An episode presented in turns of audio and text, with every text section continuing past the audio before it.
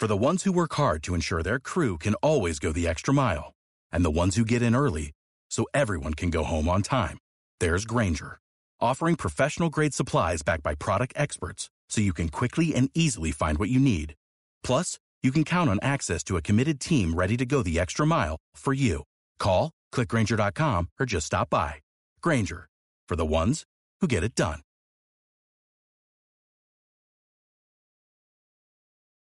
Viva la vida con Radiovisión.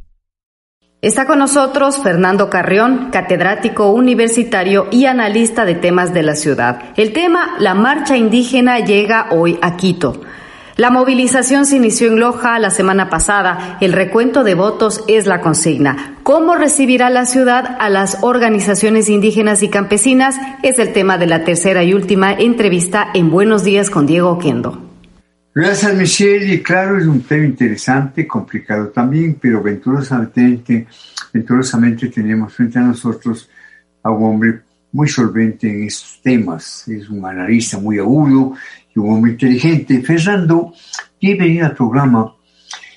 Da la impresión de que varios actores políticos, incluidos el alcalde, han demonizado la marcha indígena encabezada por Jaco Pérez, la cual demanda un recuento de votos.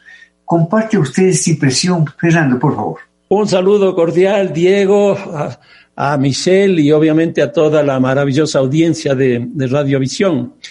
Sí, bueno, estamos a las puertas eh, de una nueva llegada del movimiento indígena a Quito.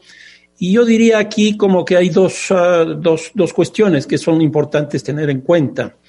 Uno, eh, me parece que Pachacutic no llega eh, en las mismas condiciones que llegó en octubre del 2019. Eh, creo que llega dividido. Hay dos, hay dos sectores explícitamente dentro de Pachacutic. Uno que está a la cabeza justamente Yacu Pérez y otro donde están Vargas e Isa. y lo interesante de esto es que esta división también ha planteado alianzas distintas. en la campaña electoral pasada Pachacutic no llegó al 6% y eso con alianza con Paco Moncayo, con la izquierda democrática, y ahora llega prácticamente al 20%, lo cual significa que logró penetrar en otros sectores que no había entrado.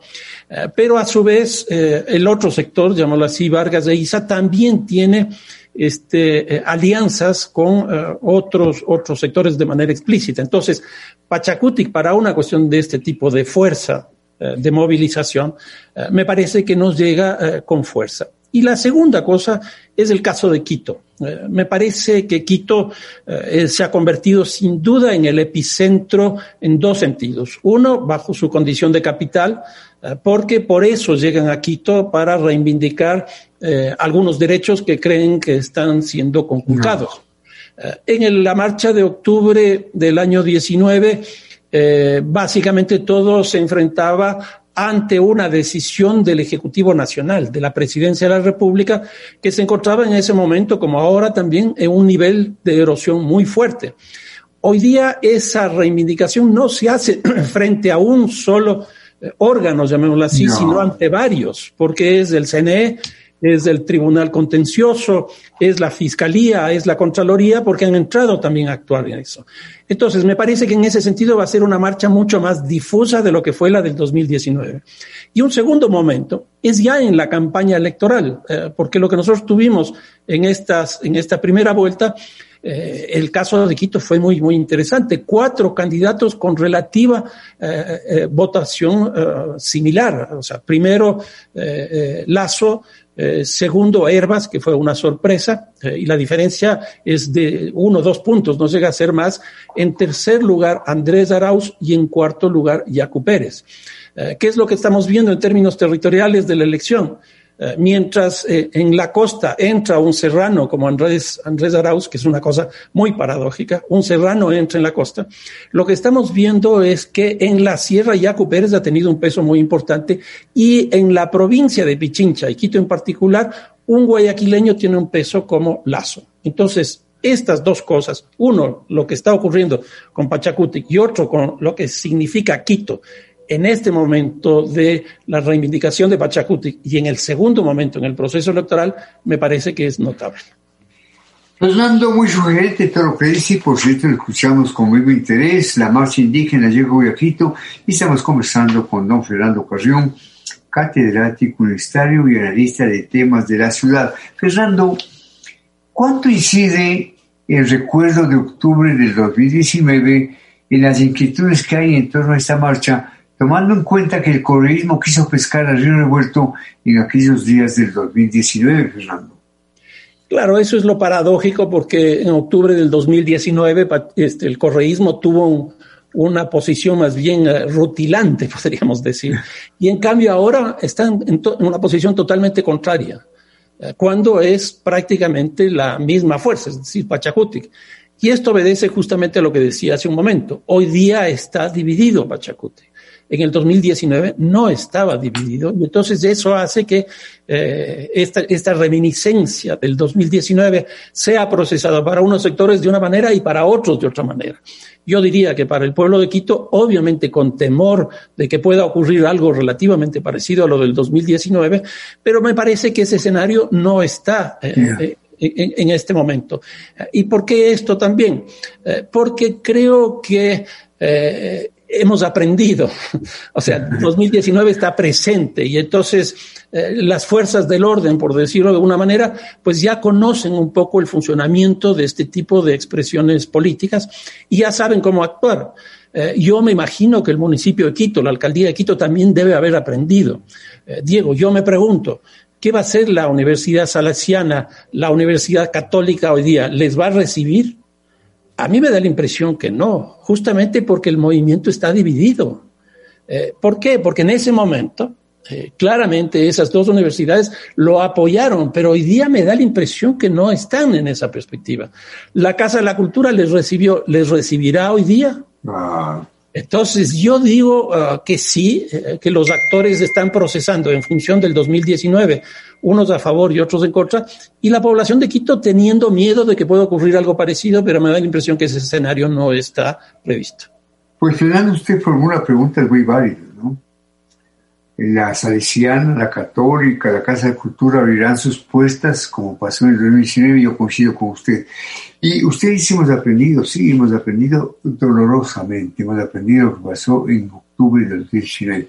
Ahora, Fernando, ¿cree usted que un nuevo discurso racista se ha instalado en varios sectores sociales de Quito? Sin duda, y con muchísima fuerza, y con muchísima fuerza. Eh, y yo diría, en el caso de Quito, por ejemplo, el discurso eh, que surgió con las elecciones de la alcaldía de Quito, justamente en una entrevista en Radiovisión hicimos el análisis de que el alcalde Yunda era el primer alcalde de extracción popular migrante eh, de la zona justamente de Morazo, llegaba a Quito y la cantidad de memes que salieron de carácter racista fueron impresionantes. Eh, ni siquiera se había posicionado en la alcaldía y ya empezó esto. Hoy día, con el caso de Yacu Pérez, todos los candidatos, eh, los 15 candidatos, han desarrollado un discurso eh, racista, pero impresionante, impresionante, desde el nombre de Jaco Pérez. Jaco Pérez ya no puede cambiarse el nombre, porque él no es, no es un indio. Eh, después, su apellido tampoco es indio. Yo no sé, el censo nacional, por ejemplo, define la condición étnica en función de lo que uno, decide y quiere decidir qué es. Entonces, hay una política nacional en ese sentido que me parece correcta, que es la autodefinición. Pero, sin embargo, cuando estamos en el escenario público, el racismo está absolutamente presente. Y aquí hay una cosa interesante, Diego, que sí, sí quisiera mencionar. A mí me parece que más o menos el país se ha dividido en este proceso electoral de primera vuelta. Una mitad en, el, eh, en el, la polarización que hemos vivido en estos últimos 14 años, correísmo-anticorreísmo. La mitad del país estuvo inscrito en eso. En otras palabras, 34% de Andrés Arauz y 20% de Guillermo Lazo, 54%, la mitad. ¿Cuál fue el discurso de Herbas? No se inscribió en esa lógica. ¿Cuál fue el discurso de Jacob Pérez? Tampoco. Jacob tuvo tres propuestas que me parecieron muy interesantes. Toda la cuestión de Pachacutic vinculada a la Pachamama. y ahí construyó el discurso ambiental eh, del agua, de la minería, del petróleo, de la contaminación, etcétera. Eh, eso no estaba en, la discusión eh, de la polarización. Una segunda propuesta que me pareció también muy interesante es toda la discusión alrededor de los derechos civiles que ahora veo que Guillermo Lazo la está asumiendo es decir, eh, el aborto, por ejemplo, lo que significa ah, eh, las identidades de, género, eh, lo que significa el matrimonio igualitario, lo que significa la incorporación de los pueblos, nacionalidades indígenas, etcétera, todos los derechos sociales. Y en tercer lugar, la economía, que es donde más se ha planteado esta polarización, él se fue más por la economía social y solidaria. Entonces, yo creo que eso hizo que aparezca esta tercera posición, que a mí me pareció muy rica porque nos sacó del esquema de polarización que el país está inscrito en 14 años. Y yo creo que ese fue el gran aporte y eso le condujo a tener el 20% de la, de la votación. Sí, en realidad, lamentablemente, Fernando, como usted dice, pues el discurso racista, el prejuicio racista, comenzando por el nombre de Yacu, ¿no? No es Jaco sino Carlos, que no es indígena sino mestizo. Qué lamentable, qué lamentable. Fernando, vayamos un poquito más allá. ¿En qué medida las indefiniciones del CNE han exacerbado ese ambiente de tensión nacional, tensión que lleva a los partidarios de Pérez a cruzar la ciudadanía desde hace una semana? Yo creo que lo del CNE y de todo este proceso electoral ha sido francamente, yo no creo ya ni siquiera en crisis, sino en un caos. Un caos, pero eh, francamente impresionante. Diego, hay que acordarse en el proceso electoral inicial, cuando ni siquiera se habían convocado, los conflictos que tenía el CNE con eh, la Fiscalía, con la Contraloría, con el Tribunal Contencioso. cuatro o cinco instituciones eh, discutiendo si un candidato... Aparte, si me permite, aparte de las disensiones internas, de los conflictos internos... Sí, sí, absurdo, absurdo. Y, y, esto que estoy diciendo, en la fase preelectoral, se está hoy día reproduciendo en la fase postelectoral. ¿Por qué? Porque hoy día tenemos ya el CNE, el Tribunal Contencioso Administrativo, la Fiscalía, la Contraloría y la Corte Suprema de Justicia también involucrados en esto. En, otras palabras, es un caos muy, muy grande. Y, y, Diego, aquí hay que tener una cosa muy clara. La proclamación de los resultados que se han hecho no son los datos definitivos. No son los datos definitivos. ¿Por qué? Porque quedan dos, eh, dos uh, acciones que Yacu Pérez está llevando a cabo. La una es la reclamación ante el CNE, eh, por lo que él considera eh, un fraude o lo que él considera eh, que no está bien contabilizado. La diferencia de votos entre el segundo y el tercero es de 30 mil. De un universo de 10 millones y un poco más de, votantes que, ejercimos nuestro derecho. ¿Qué pasa si Yacu Pérez logra comprobar eso? se revierte el resultado. Y si no logra, viene una segunda instancia que es ante el Tribunal Contencioso Administrativo. Y ahí puede pasar cualquier cosa, Diego. Puede pasar cualquier cosa, porque ese tribunal eh, también nos ha mostrado, no solo el CNE, sino ese tribunal también nos ha mostrado eh, eso. Si en la próxima semana aparece que Jaco Pérez va primero, yo no sé qué pueda pasar en este país. Coincido con usted, Fernando, en el CNE puede pasar cualquier cosa y el Tribunal Contencioso, por Dios, puede igualmente pasar cualquier cosa. Eh, Fernando, Usted es un estudioso de las problemáticas de las grandes urbes y el crimen organizado. Le pregunto, ¿considera usted que células de guerrilla urbana relacionadas con el ERE se activaron en octubre del 2019? ¿Octubre del 2019, Fernando? O sea, yo lo que creo es que eh, lo que hizo el presidente Santos en Colombia de entrar en un proceso de negociación con varios de los grupos guerrilleros y finalmente terminar con eh, la guerrilla histórica de las FARC fue una cosa muy interesante. Eh, sin embargo, quedó pendiente otros grupos y principalmente el ELN, que ya también había entrado en ese, en ese proceso. Eh, incluso el Ecuador se prestó para eh, lograr eh, que, Colombia pues entre en un proceso de paz. Desgraciadamente, ese proceso se fulminó por un atentado terrorista en Bogotá eh, y ahí se acabó. Eh, yo recuerdo que la constitución del año 91 de Colombia, que fue una constitución muy interesante que hasta ahora tiene mucha vigencia y, es una constitución que los colombianos se sienten ahí reflejados, eh, lo que logró fue el proceso de paz con tres grupos guerrilleros, Diego. El ELN, el Tinglame y el ERP. Y, Colombia entró en una fase muy interesante, pero desgraciadamente las FARC otra vez aparecieron y ahora desaparecen las FARC como movimiento guerrillero, a pesar de que quedan secuelas, y por otro lado aparece nuevamente el Ejército de Liberación Nacional. Yo creo que hasta que no se resuelva eso, nuestros vecinos en Colombia para nosotros es un problema muy complejo.